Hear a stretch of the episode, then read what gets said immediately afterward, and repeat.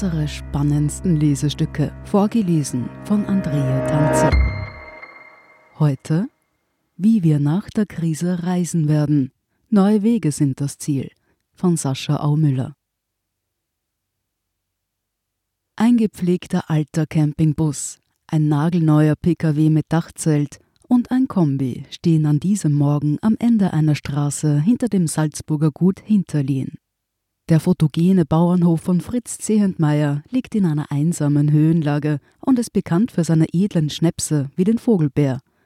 Noch ist alles ruhig auf den Schlafplätzen der Camper. Vermutlich hat die Verkostung am Vorabend etwas länger gedauert. Nun aber tut sich etwas im Kuppelzelt, das wohl noch rechtzeitig zur Schlafenszeit aus dem Kombi geholt und auf der freien Wiese hoch über Saalfelden aufgestellt wurde. Der Reißverschluss öffnet sich, ein junges Pärchen tritt heraus, streckt sich, genießt die sagenhafte Stille und den Panoramablick aufs steinerne Meer. Kaum zu glauben, dass das legal ist, was die beiden da machen, weit weg von einem parzellierten Campingplatz mit Waschbetonplatten, Plastikrutsche und Strandbuffet zu nächtigen. Für diese im Herbst 2020 beobachtete, rechtlich völlig unbedenkliche Symbiose zwischen Bauer und Camper ist der Umweltwissenschaftler Leonhard Röser verantwortlich. Selbst begeistert von dieser Art des Reisens fiel er bereits durch ein spannendes Konzept für einen Elektrocamper auf und hat zuletzt in Graz ein Start-up für Campingurlaub am Bauernhof gegründet. Schau aufs Land nennt sich seine Plattform, über die Camper tagesaktuell verfügbare Stellplätze auf Bauernhöfen, in Weingütern oder auch bei kleinen Lebensmittelproduzenten angezeigt bekommen. Der Platz und die Übernachtung selbst kosten nichts. Für den Dienst wird nur eine Jahresgebühr von 35 Euro fällig. Über 200 Betriebe in ganz Österreich machen bereits mit, seit die ersten Camper etwa auf Gut Hinterlehen ihre Zelte aufschlugen. Beinahe ein Jahr ist es her, dass die Reisefreiheit durch die Corona-Pandemie massiv eingeschränkt wurde. Kaum einer hätte sich vor dieser Zeit ausmalen können oder wollen, wie sehr sie das weltweite Reiseverhalten beeinflussen würde.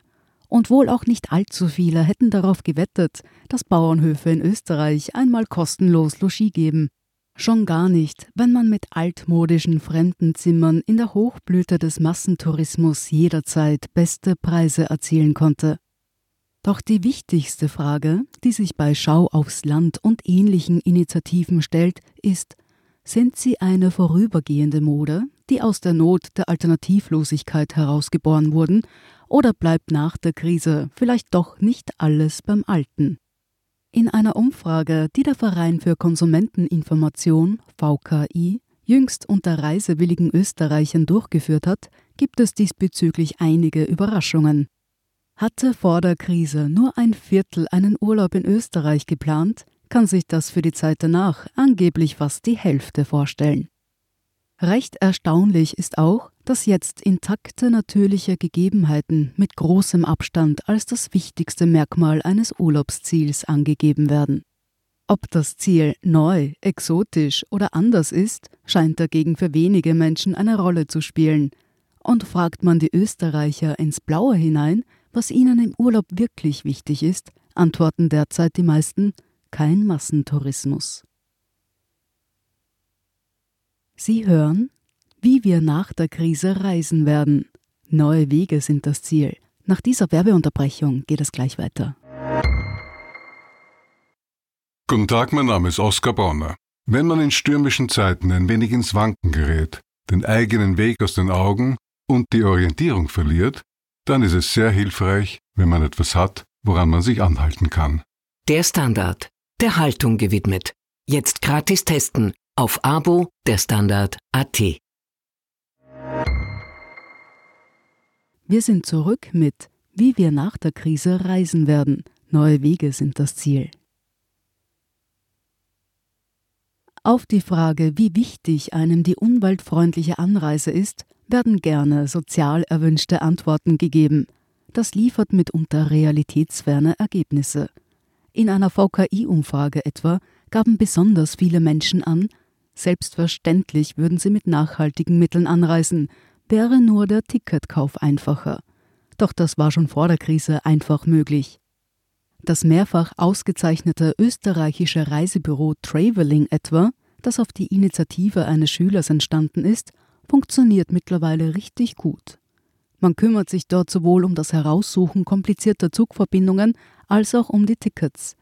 Selbst mit Nachtzugverbindungen quer durch Europa hat es, trotz Krise, schon lange nicht mehr so gut ausgesehen. Alleine die ÖBB betreiben derzeit 16 Nachtzuglinien, etwa von Wien nach Berlin, Brüssel und Rom, aber auch von Hamburg nach Zürich. Weitere Verbindungen sollen 2021 folgen. Im Dezember 2020 haben zudem die deutschen, französischen, Schweizer und eben die österreichischen Staatsbahnen eine Allianz für mehr Nachtzüge in Europa in diesem Jahr verkündet. Auch Frankreich und Schweden wollen die nationalen Netze wieder fitter für Nachtzüge machen. Immerhin 1500 Nacht- und Liegezüge sind momentan europaweit im Einsatz.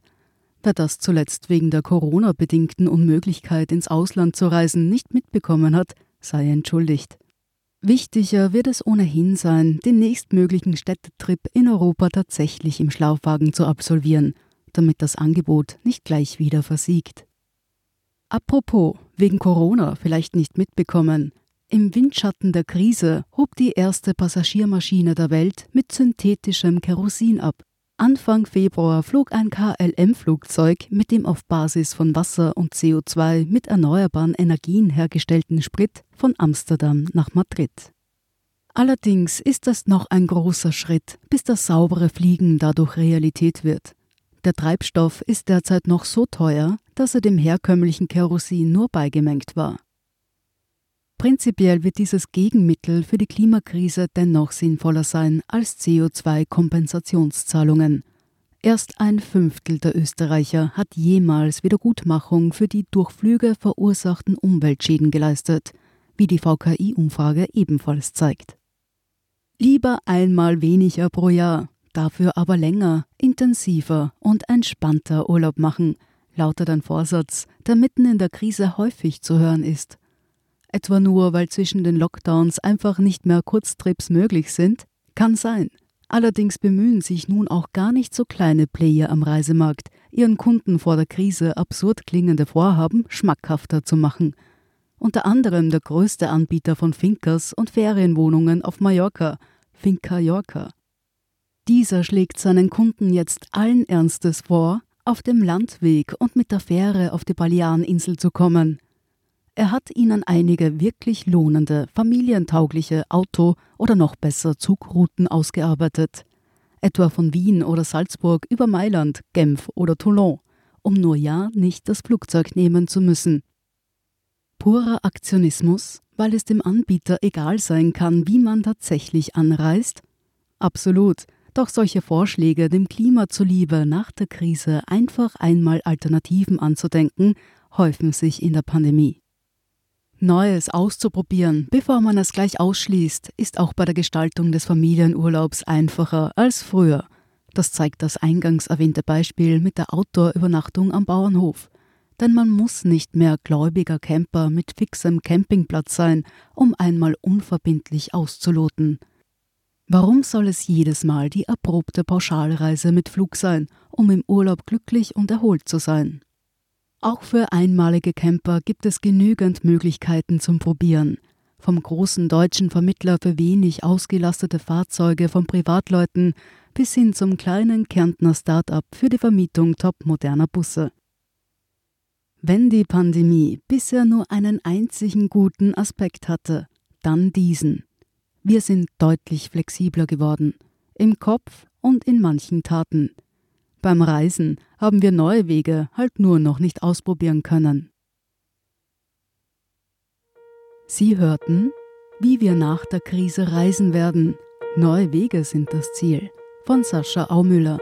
Ich bin Andrea Tanzer. Das ist der Standard zum Hören. Um keine Folge zu verpassen, abonnieren Sie uns bei Apple Podcasts oder Spotify. Und wenn Ihnen unsere Lesestücke gefallen, freuen wir uns über eine 5-Sterne-Bewertung. Bis zum nächsten Mal.